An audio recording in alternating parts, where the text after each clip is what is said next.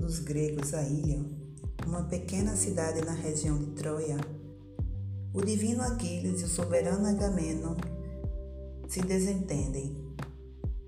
o que vem expor a ira de Aquiles e sua recusa a participar da batalha. A Ilíada é uma obra atribuída ao poeta Homero que tem como tema central a fúria funesta de Aquiles. Sua narrativa é estruturada em subdivisões denominadas cantos, contendo um total de 24,